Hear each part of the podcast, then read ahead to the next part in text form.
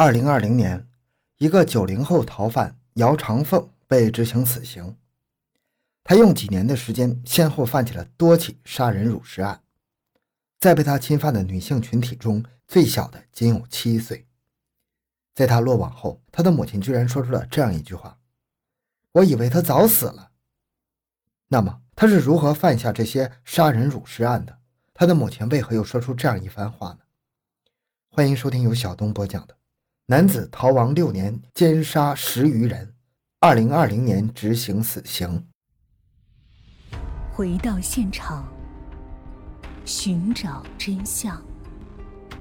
小东讲故事系列专辑由喜马拉雅独家播出。从姚长凤第一次犯罪到最后被抓捕，警察一共用了六年的时间。在这六年当中，他是如何犯案的呢？我们先了解他的第一次犯罪，那是二零一一年，他离开家乡外出打工，住在一个出租屋里，而被害人恰好就住在他的隔壁。这户人家与他一样是个进城务工者，大人白天都在外面工作，家里只留下一个女儿和两个儿子。当他发现这个小女孩经常独自在家时，就开始心生歹念了，于是他就经常在女孩的父母离开之后，偷偷摸摸地趴在窗户上，像变态一样。世间这个小女孩，最后他忍不住内心的欲望，在二零一一年的一天下午进入了对方家中。此时只有女孩一个人在家看电视。等到小女孩看到突然出现在家里的陌生人时，尖叫出声。但是恰恰是这种尖叫和恐惧的表情，更加激起了姚长凤侵犯的欲望。随后，姚长凤在侵犯的过程中还失手掐晕了她。等到姚长凤满足之后，这个女孩已经是出气多进气少的状态了。此时，小女孩的弟弟恰好从外面回来。当他看到昏迷的姐姐和出现在家里的陌生人时，直接被吓哭了。小孩子的哭声非常大，而姚长凤则顺手拿起一把菜刀，直接结果了小男孩的性命。当小男孩倒在血泊之中时，姚长凤好像突然被按下了一个新的开关，居然将昏迷的小女孩也杀害了。随后。他直接将杀人凶器随意丢在血泊当中，扬长而去。等到孩子的父母回来之后，看到大开的房门和倒在血泊中的一双儿女，他们都愣住了，他们不敢相信这是真的。过了许久，他们才反应过来要报警。在警察赶到的时候，只见他们抱着孩子的尸体痛哭。随后，警方先将菜刀装进证物袋，又对现场进行勘查。最后，经过比对菜刀上的指纹，警方确定了姚长凤就是凶手。但此时，姚长凤已经畏罪潜逃了。警察一边二十四小时的守住村庄以及县城的交通要道，一边在每个银行都安排了几位便衣警察。但是，姚长凤有着突出的反侦查能力，警察找了几个月，不要说人了，连他的消息都没有。他们只能张贴悬赏通告。那么，此时的姚长凤又在哪里呢？事实上，他就躲在县城的一处废屋里，这也就是最危险的地方，就是最安全的地方。等到警方的搜寻力度稍稍减弱，他就逃到了山上的一处山洞里，以吃野果、喝溪水为生。但是这种生活时间长了是让人受不了的，因此姚长凤便下山准备换一个地方待着。而他在逃跑的过程中，竟然又杀害了一个未成年女孩。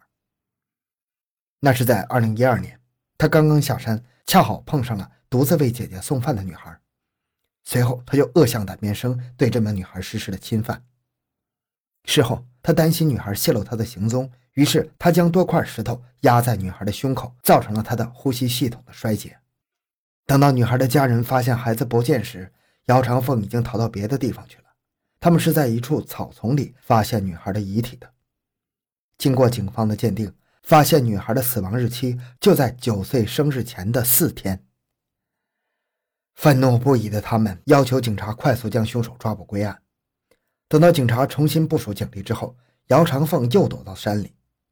这次他特地用现金买了许多的方便面和水，做好了长期住在山上生活的准备。但是他并没有就此收手。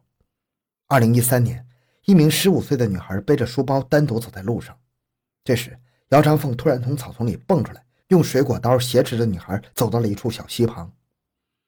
正待姚长凤要进行侵犯时，这个女孩突然狠狠地咬了他一口。他一怒之下就把小女孩给杀了，随后对女孩的尸体实施了侵犯。这是他杀的第三个人。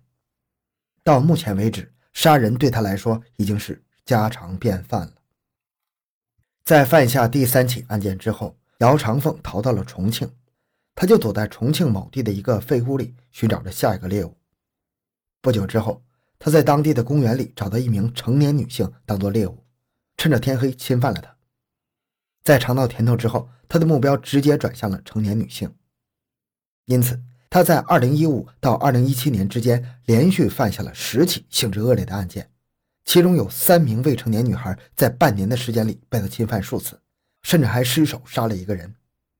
后来，他不满足于侵犯和杀人带来的快感，又开始盗窃。恰好他居住的废屋离学校很近，于是他就找到机会盗取了价值两千多元的物品和大量现金。随后，他带着这些现金和偷来的自行车再次搬到了山上。此时，距离他犯下的第一起杀人案已经过去六年了。在这六年中，警察从来没有放弃对他的抓捕，但奈何就是抓不到。这不仅让人们感到恐惧，也让人们对警察开始逐渐失望。那么，警察后面是如何抓住姚长凤的呢？在这之前，我们先来了解一下抓捕失败的原因。第一是环境的干扰。姚长凤生活的地方都是人烟稀少的大山，除了在当地生活的村民能熟练地找到各条羊肠小道之外，外人一般进入大山就会迷路。第二是受害人提供的信息很少，姚长凤选择的都是未成年或者成年的单身女性，虽然她们都有相同的特征，但是这特征太广泛了，警察没有找到其中规律。第三，姚长凤有突出的反侦查能力，他善于隐藏，警觉性也很强。警察在银行没有发现他取钱的记录，当拿着画像找人时，大多数超市老板都说没见过，这给抓捕带来非常大的困难。正当警察毫无头绪的时候，湖南省沅陵县的村民给他们带来好消息：姚长凤被村民抓到了。那么，村民是怎么把他抓住的呢？那是在二零一七年。姚长凤再次下山寻找猎物，此时他就看着一个穿着舞蹈服的小女孩远远地走在爷爷前面。他想自己已经几个月没有动手了，索性就再满足自己一次。等到他把小女孩拖到草丛里准备侵犯的时候，那个老人发现孙女不见了，恰好旁边就有个加油站，于是他就请求员工帮忙寻找。不久之后，老人在一个草丛里面发现小女孩的鞋子。啊，这就是我娃娃的鞋子，我娃娃怎么会跑到草丛里？在一旁的加油站员工觉得不对劲儿，此时他就想起了犯下连环强奸杀人案的姚长凤，随后他立即冲进草丛，边走边喊：“快把人交出来！杀了那么多人还不够吗？连个女孩都不放过！再不出来我就报警了！”此时，靠近溪流的地方传来一阵衣服相互摩擦的声音。听到这声音，这个员工就马上冲了过去，然后他就在溪边发现了姚长凤和小女孩。此时的小女孩已经衣不蔽体了，旁边的石块上还有血迹。姚长凤反应过来，提起裤子仓皇而逃。说时迟，那时快，这位员工马上赶着他往大路上跑。等到两个人都出现在大路上之后，已经有不少人在等待他们了。原来老人又拜托了其他人帮着找孙女。好巧不巧。姚长凤直接自投罗网，只见他突然双手抱头：“求求你们不要抓我，我下次不敢了，饶过了我这次。”但是只要看过新闻的人就知道，眼前这位就是连环杀人犯，怎么可能放过他？于是他们一拥而上，把姚长凤制服后，用粗麻绳捆好，为了不让他反抗，还在姚长凤的脖子上套了一根皮带。随后，村民拨打报警电话，警察闻讯赶来。将姚长凤押上了警车。警察非常高兴，他们还嘉奖了这些村民们，而加油站员工也因此获得了众人的夸赞。我也没做什么，都是大家一起出的力，能抓住这个杀人犯就好，不然下次还会有人遇害。哎，真是禽兽啊！在审讯中，姚长凤的态度非常恶劣，他叫嚣着要杀掉所有人。但是在警方的审讯之下，他的心理防线还是崩溃了。坦白了所有的犯罪细节，于是警方就根据姚长凤的供词还原了他犯罪的全过程。姚长凤确实是有意挑选地点和受害人的，也是有意躲藏的。他说自己只是喜欢瘦小的，长相如何并不重要。在说出犯罪细节时，姚长凤没有一丝的愧疚之心，反而还沾沾自喜。对此，警察感到非常的愤怒。难道你面对那些手无缚鸡之力的孩子们时，心里没有一丝愧疚吗？只见姚长凤眼神轻佻的瞥了一眼，哪来的愧疚？倘若不杀了他们，我就得死。凭什么要我死，不要他们死？后来，警方进一步调查姚长凤的家里。当警察告知姚长凤的母亲他的儿子被抓捕时，对方只是愣了一下，然后才慢悠悠地说道：“他还做了这么多伤天害理的事儿，简直比他爸爸还厉害。在他消失的这些年，我以为他早死了。”谁也想不到这是一个母亲能说出来的话。但是结合姚长凤的家庭情况和成长轨迹来看，他的母亲说这番话也不足为奇了。姚长凤出生在一九九一年，他爸爸是个上门女婿，整天就像个小混混一样，东家摸狗，西家摸鸡。而他的母亲忙于农事，也没有多少时间去管丈夫，除了有时候唠叨他几句之外，其他时间都花在田地里了。因此，姚长凤就在这种冷漠的家庭氛围中长大，加上他身边都是一些狐朋狗友，天天不务正业，整天想着如何给老师添麻烦，所以。姚长凤出生也学得有模有样，给自己后来的行为埋下了一个恶的种子。因为姚长凤智力有点问题，加上与父母亲不亲近，所以他就养成了冷漠孤僻的性子。在姚长凤十岁那年，他的父亲因为侵犯小姨而入狱了，母亲也因此与他离婚，然后便改了嫁。这时的他就是一个没人要的小孩，只能东一家西一家的要饭长大。